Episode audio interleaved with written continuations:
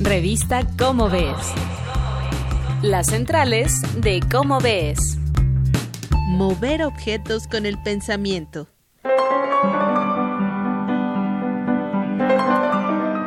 Hola, ¿qué tal amigos? ¿Cómo están? Yo soy Claudia Augesto y esto es Las Centrales de Cómo Ves. Y como en todas las ocasiones está conmigo Sergio de Régules. Hola Sergio, ¿cómo estás? Hola Claudia, saludos a ti y a nuestro público.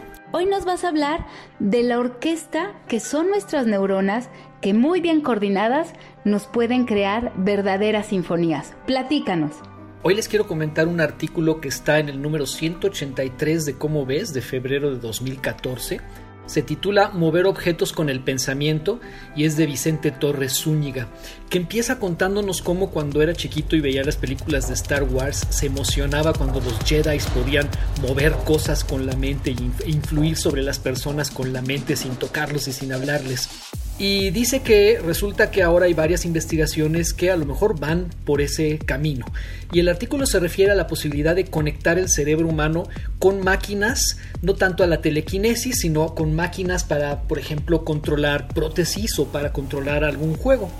Y Vicente Torres nos cuenta que el pensamiento es el resultado de la actividad de grupos de neuronas muy numerosos que juntos eh, se activan unas a otras y resuenan y entonces empiezan a funcionar en conjunto y se, se coordinan como una orquesta, es una bonita metáfora que él hace.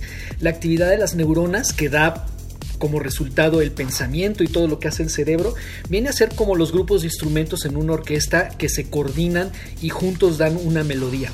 Y la actividad se manifiesta como impulsos eléctricos y eso lo sabemos desde las famosas ranas de Luigi Galvani que nos enseñaban en la secundaria. ¿Se acuerdan? Era un investigador italiano que aplicaba descargas eléctricas a los músculos de ranas muertas y estos se contraían y se movían como si estuvieran vivas. Y también por un macabro experimento que nos cuenta Vicente Torres Zúñiga en su artículo,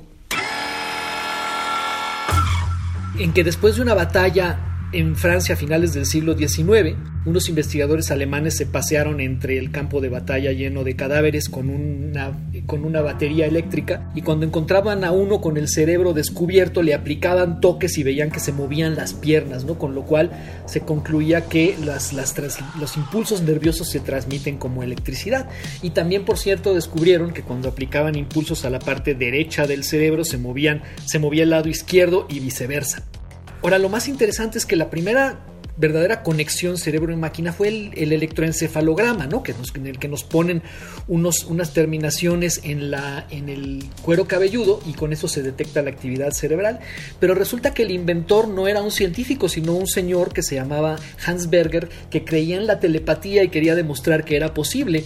Y total que persiguiendo esa quimera acabó inventando el electroencefalógrafo que tan útil ha sido. Por supuesto, pues eh, si lográramos conectar el cerebro con una computadora o con una máquina, pues con eso podemos activar, por ejemplo, brazos mecánicos, serviría para poner prótesis, ya se han hecho un montón de pruebas sobre esto, pero el caso más extremo que nos relata Vicente Torres Zúñiga es la posibilidad de conectar por medio de electrodos directamente al cerebro a las personas que se han quedado completamente paralizadas y que no pueden reaccionar, que antes se pensaba pues que estaban prácticamente muertas.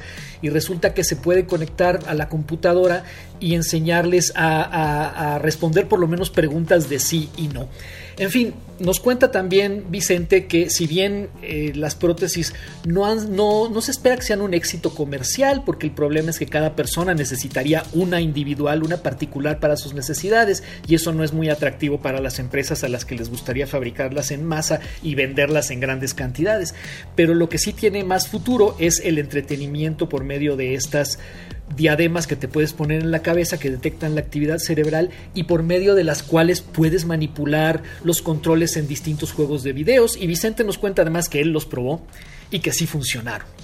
Eh, finalmente nos narra otras cosas, pero los dejo que vayan más bien al artículo de Vicente Torres Zúñiga, Mover objetos con el pensamiento, que está en el número 183 de Cómo ves, y lo van a encontrar en la página www.comoves.unam.mx. Claudia, un saludo para ti y para todo nuestro público. Sergio, ha sido un gusto como todos los meses y nos esperamos aquí, en otras centrales de nuestra revista. ¿Cómo ves? Esto fue una producción de la Dirección General de Divulgación de la Ciencia, UNAM. Revista Cómo ves.